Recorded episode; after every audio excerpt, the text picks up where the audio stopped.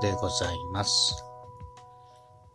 えー朝夕の冷え込みも、もういよいよ冬将軍なのかと。冬将軍がまだこう完璧な装備ではないにしても、甲冑を脱いだぐらいのね、感じなんじゃないかという風な季節がやってきております。とね、何を言ってるのか、いきなりね、わからないですけれども。灯油を売りに来る車とかね。あとはまあ、焼き芋屋さんの車とかがもう、夕方になるとね、そこいら中を走り回ってて、あの、秋とか冬って、音が遠くまで聞こえるんですよね。不純物がないのでね、大気中に聞こえやすくなるんですけれども、それを、まあ、感じております。久しぶりに映画のお話でもね、久しぶりといっても、まあ一週間に一回ぐらいはやっちゃってるんですけれども、ちょっと映画のお話したいと思います。薄いやつをね、薄い映画の話を薄くさせていただければと思います。えー、今回ね、ご紹介しますのが、インビジブル2でございますね。はい。えー、まあ2というからには1がある。不思議ですよね。なんとかかんとか2って言ったらね、1があるっていうことですからね。これはまた別の回でお話しさせていただければと思いますけれども。まあ、とりあえず今回はインビジブルの2でございます。えーインビジブルという映画がね、前にあったんですね。あのーポール・バーホーベンっていう、我々、昭和世代には、トータル・リコールとかね、ロボコップとか、スターシップ・トゥルーパーズとかね、まあそういう、こう意図的に品のない映画をよく撮る監督、ポール・バーホーベン。オランダの監督ですね。が撮ったのが、このインビジブルの1なんですね。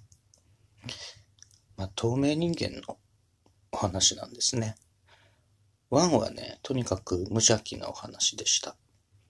あの、天才科学者がね、透明人間になるんですけれども、この天才科学者っていうのがもう昔から天才で、成長期にね、社会と接点を持ってなかったんですね、まともな。で、こう未熟なまま、子供なまま、その、立派なね、研究者として崇め立て祀られててですね。で、まあ、透明人間になる薬を発明したんだけれども、何分子供なもんでね、なんか女子更衣室覗いたりとかね、なんかまあそういう話なんです。まあ面白いです。その教訓とかは何もないですけれどもね。で、それの2なんですけれども、ちょっとね、僕、あらすじがあんまり思い出せないんですね。見たのは確実なんですけれども、ウィキペディアにまあちょっとあらすじあるじゃないですか。それを見ても何も思い出せない。うん。じゃあ何を語れるんだというとね、この映画の、まあ、売り文句っていうのが僕聞いた時にびっくりしまして、透明人間同士のバトル、肉弾戦。これが売りだって言ってたんですね。まあ、バトル、さぞ盛り上がるでしょう。ただ、透明人間同士、透明人間同士が、まあ、殴り合うというクライマックス。それって、何も映ってないってことなんじゃないの？って思ったんですよね。要は。透明人間 A も見えませんし、透明人間 B も見えない。その A と B の殴り合うとこクライマックスにしてもね、見てる側にはもう何も映ってない画面がね、なんか静かなお寺とかが映ってるのかなとかね、思ったんですけれども。これがね、でも見え、見えたんです。幸いなことにね。あの、クライマックスのシーンでね、雨が降っていて、その雨が透明人間のこう、体のね、輪郭を浮かび上がらせる形になってたんですね。で、これ僕ね、コメンタリーを確か見たんですよ。コメンタリーだったか、特典映像だったかちょっと忘れましたけど、なんかね、同じ指摘をね、このスタジオの重役もしてたんですよ。透明人間同士の戦いってなんだそれと。それ見えない者同士が戦って盛り上がるのかよって重役の人が確か言っててですね。そうしましたら、その制作側がね、このインビジブル2の制作側が、この映画の主役は雨ですって言ったんですね。うん。クライマックスのシーンでその二人の透明人間の体の輪郭に当たる雨。それが主役なんだと。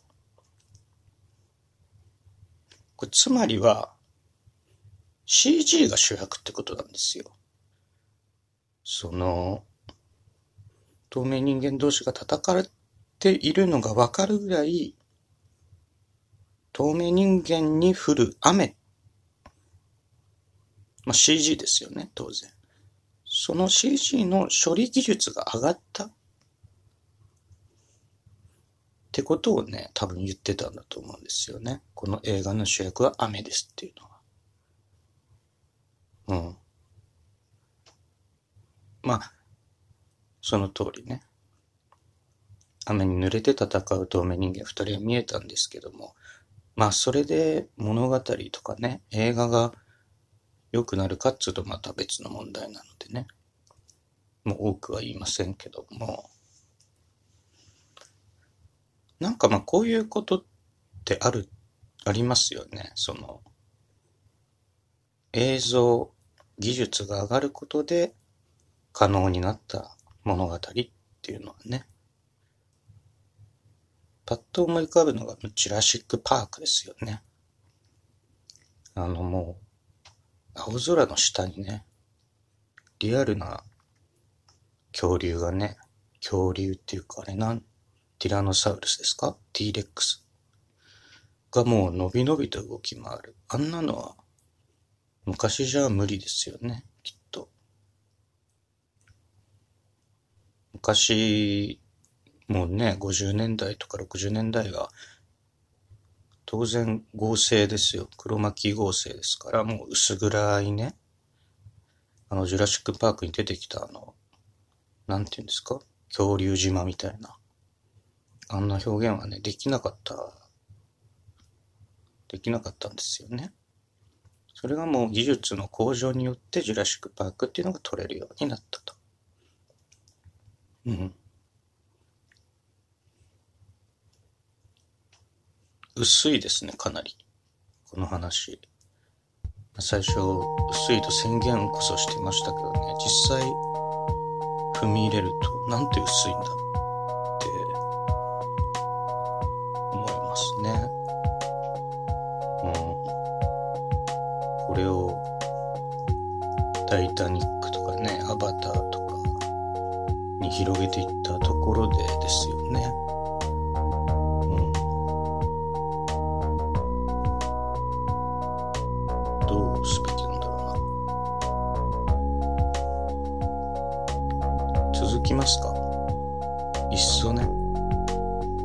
一盛り上がりを期待して、ちょっと次の、次のラジオに、ラジオっていうか次の回に、